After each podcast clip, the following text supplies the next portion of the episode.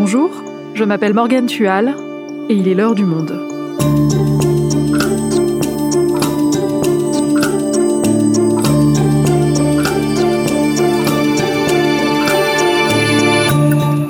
Aujourd'hui, on va discuter de contraception masculine. Vous avez peut-être déjà entendu parler de la méthode dite du slip chauffant. Il y en a d'autres, mais elles demeurent encore peu connues et sont parfois expérimentales. Certains hommes franchissent le pas.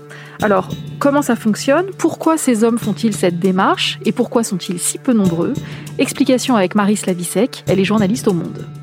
Contraception quand les hommes s'y mettent, un épisode produit par Esther Michon, réalisation Amandine Robillard.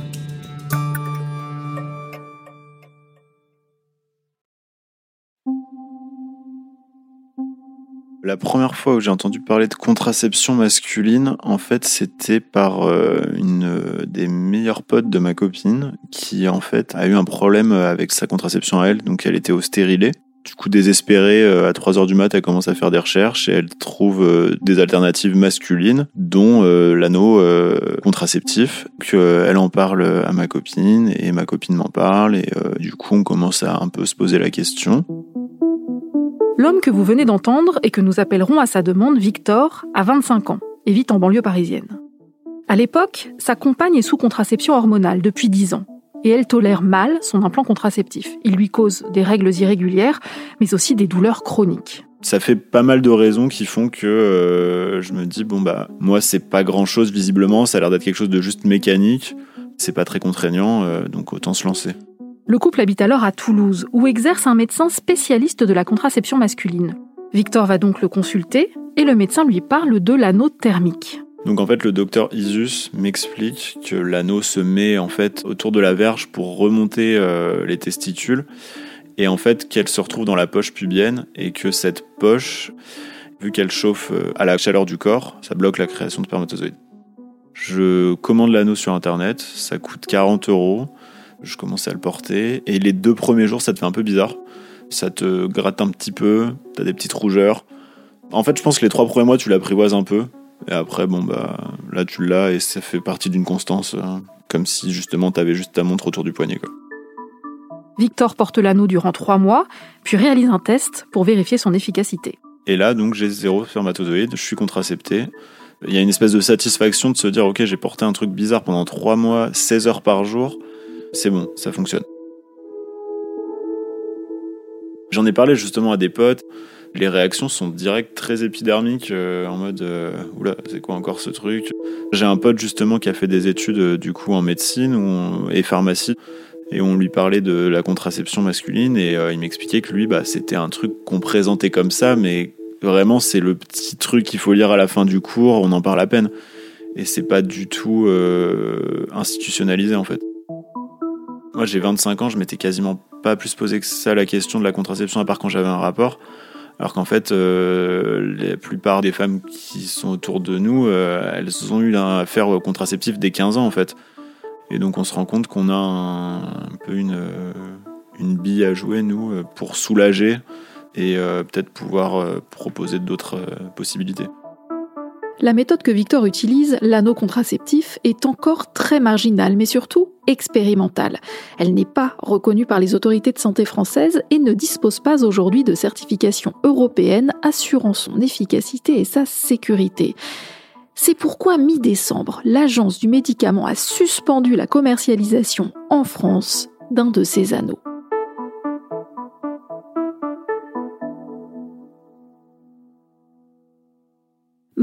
Dans ce témoignage qu'on vient d'entendre, il est question d'anneaux contraceptifs. Ce n'est pas forcément très connu comme méthode. Et pour cause, on entend très peu parler de contraception masculine.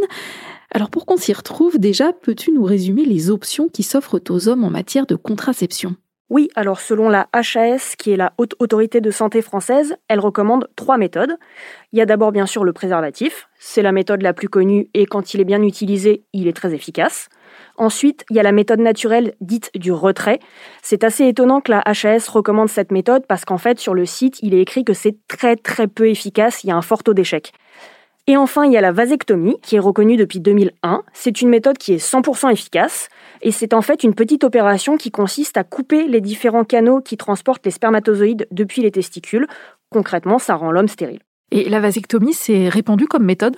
Alors, dans certains pays, oui. Par exemple, au Canada, on estime qu'il y a à peu près 20% des hommes qui ont eu recours à une vasectomie. Et en France, c'est une proportion qui tombe à environ 1%. En 2018, il y avait à peu près 9000 hommes en France qui ont eu recours à une vasectomie. C'est un chiffre qui a été multiplié par 5 par rapport à 2010. Ça peut sembler peu, mais il y a quand même clairement une dynamique et une évolution en sens. Le truc avec la vasectomie, c'est que, étant donné que c'est une opération qu'on considère comme quasi irréversible, en fait, concrètement, la possibilité d'inverser le processus existe, mais c'est pas 100% garanti.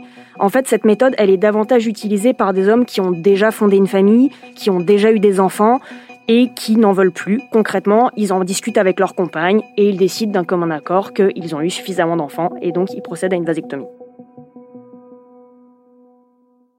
Mais pour les hommes qui envisagent d'avoir un jour des enfants, il y a d'autres méthodes, non que le retrait et le préservatif? Alors oui, en réalité, il y a deux autres méthodes de contraception qui sont expérimentées et utilisées.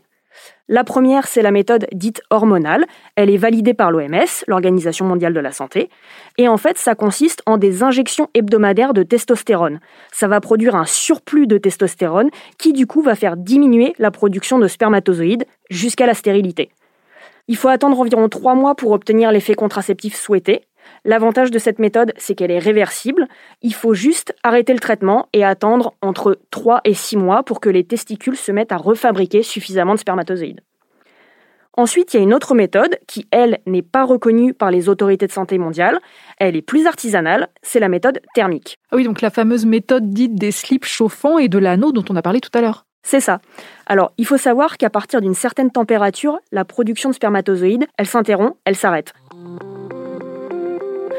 En fait, quand on parle de méthode thermique, on imagine un peu un slip avec un petit chauffage intégré. C'est absolument pas ça. La méthode thermique, ça consiste tout simplement à augmenter très légèrement la température des testicules grâce à la température corporelle, pas du tout via un dispositif intégré dans les sous-vêtements. En fait, la méthode thermique, c'est un sous-vêtement adapté ou un simple anneau en silicone qui va permettre de remonter les testicules hors du scrotum. Pour être efficace, c'est un dispositif qui doit être porté 15 heures par jour, 7 jours sur 7. Et après 3 mois d'utilisation, l'homme devient infertile et aussi il faut savoir que le processus est complètement réversible. Et pourquoi la méthode thermique ne fait pas partie des méthodes de contraception recommandées par la Haute Autorité de Santé? Alors en effet, tu raison, c'est un moyen de contraception qui n'est pas reconnu ni par l'OMS ni par le ministère de la Santé français. En réalité, pour le moment, faute d'intérêt, il y a eu très très peu de recherches scientifiques sur le sujet, donc concrètement, on manque de visibilité à long terme.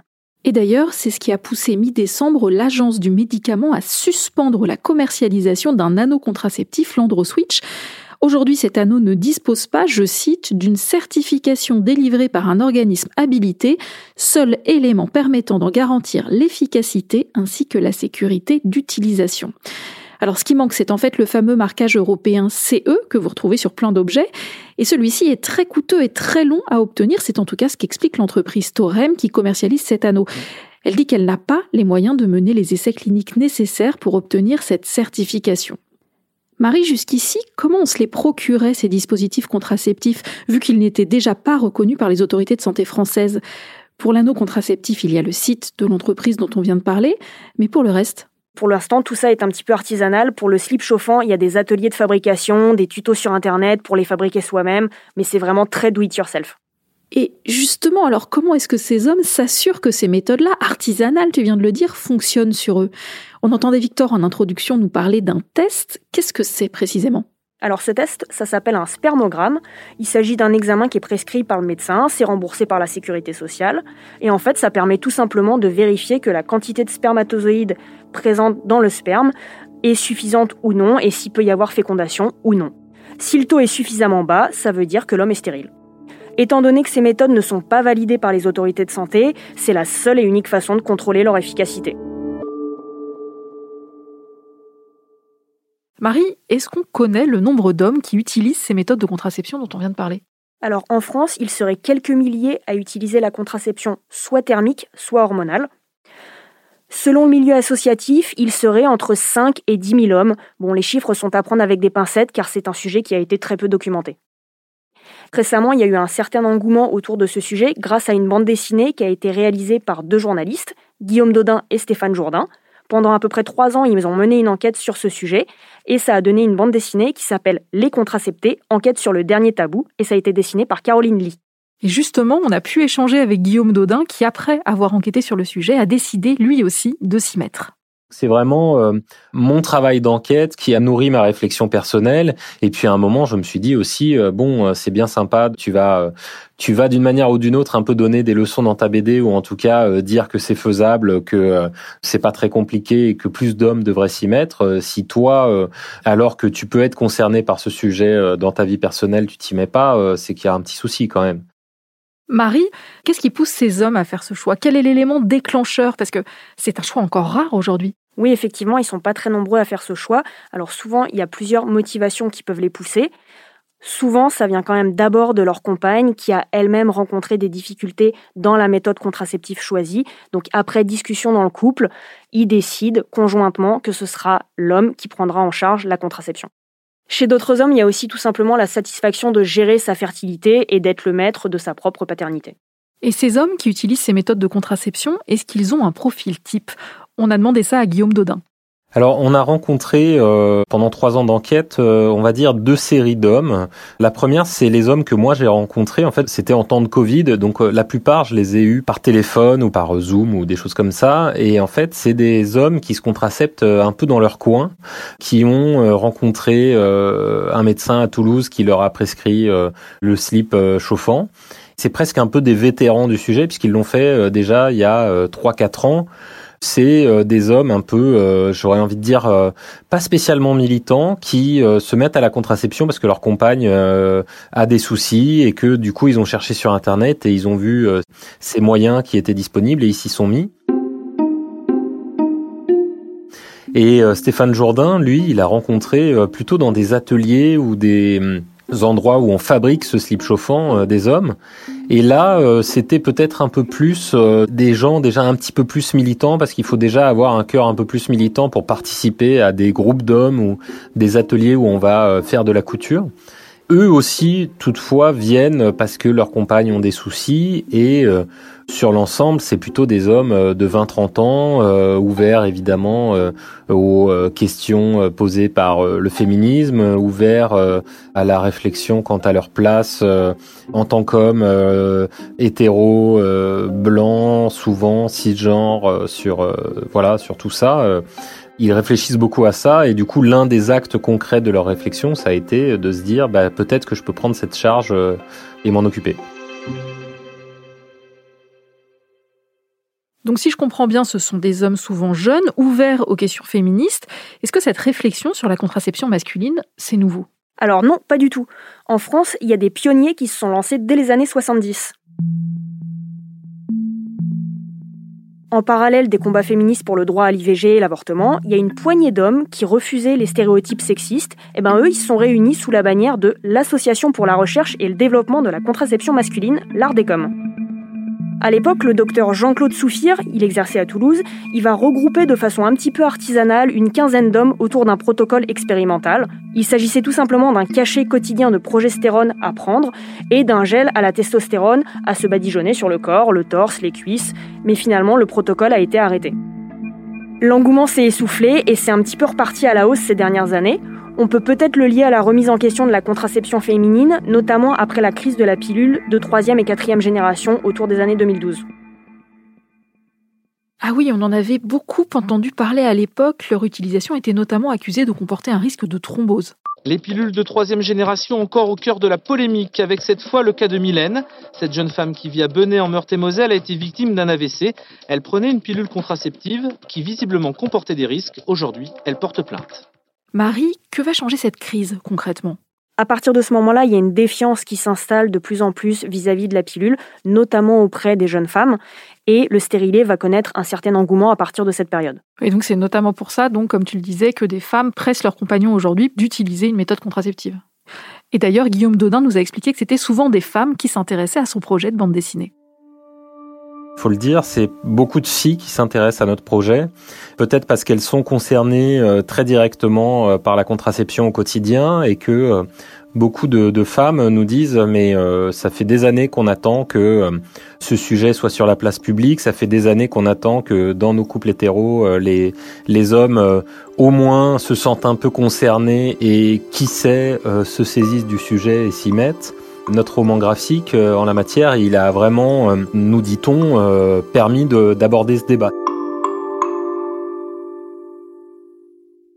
Marie, tu nous parles de quelques milliers d'hommes en France qui ont recours à ces dispositifs. C'est peu. Comment expliquer que ça reste si marginal? Bah, pendant très longtemps, la société s'est dit, au final, si ça marche pour les femmes, pourquoi chercher ailleurs Pourquoi chercher d'autres méthodes Pourquoi les hommes devraient s'en soucier? D'autant plus que, bon, bah, c'est pas les hommes qui vont être impactés physiquement par une grossesse. Concrètement, c'était, entre guillemets, le job des femmes. Alors, il y a aussi d'autres raisons qui sont invoquées. D'abord, la culture patriarcale de notre société. Guillaume Dodin m'a d'ailleurs expliqué que pour lui, bah, en fait, pour plein de mecs, porter atteinte à leur fertilité, ça revenait à mettre en cause leur masculinité. Il y en a d'autres qui pensent que ces méthodes vont entraîner une baisse de la libido. D'autres pensent que c'est contraignant de porter un slip chauffant toute la journée ou un anneau. De la même façon, les personnes que j'ai interviewées me disent qu'en fait, on s'y habitue très facilement. Et puis, il y a aussi la question du statut de ces méthodes. C'est-à-dire? Bah, en fait, quand on touche à ton intimité, c'est toujours rassurant d'avoir le tampon entre guillemets des institutions qui vont labelliser la méthode et dire que c'est complètement sécure. Là, ce sont des méthodes qui sont pas reconnues, on l'a dit, elles sont un petit peu artisanales parfois, et les études et le terrain montrent qu'il n'y a pas de souci, mais il n'y a toujours pas de tampon officiel, encore une fois, pour les valider. Donc tout l'enjeu pour les pro-contraception masculine, ça va être que ces méthodes, dans les années à venir, soient validées justement par les institutions.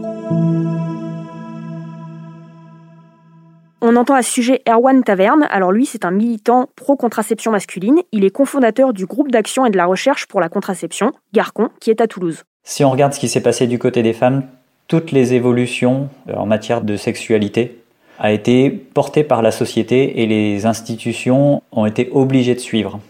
Et là, c'est encore une fois ce qui se passe.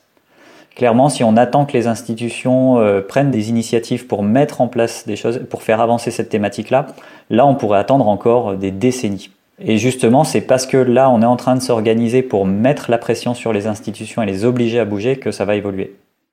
On vient d'entendre parler du rôle des institutions. Est-ce que le gouvernement s'exprime sur la question? En 2017, quand elle était secrétaire d'État chargée de l'égalité entre les femmes et les hommes, Marlène Schiappa s'est exprimée dans le magazine Elle et elle a dit qu'elle se pencherait sur la contraception masculine sans en dire plus. Récemment, le ministre de la Santé, Olivier Véran, a annoncé que la contraception féminine serait désormais gratuite pour les femmes jusqu'à 25 ans. À ce moment-là, il a aussi évoqué très brièvement la contraception masculine en disant que, je cite, le sujet devait faire son chemin dans notre société. Donc en fait, concrètement, pour lui, ce n'est pas une préoccupation politique et institutionnelle. Pour lui, le changement doit vraiment venir d'abord de la société. Merci Marie. Merci Morgane.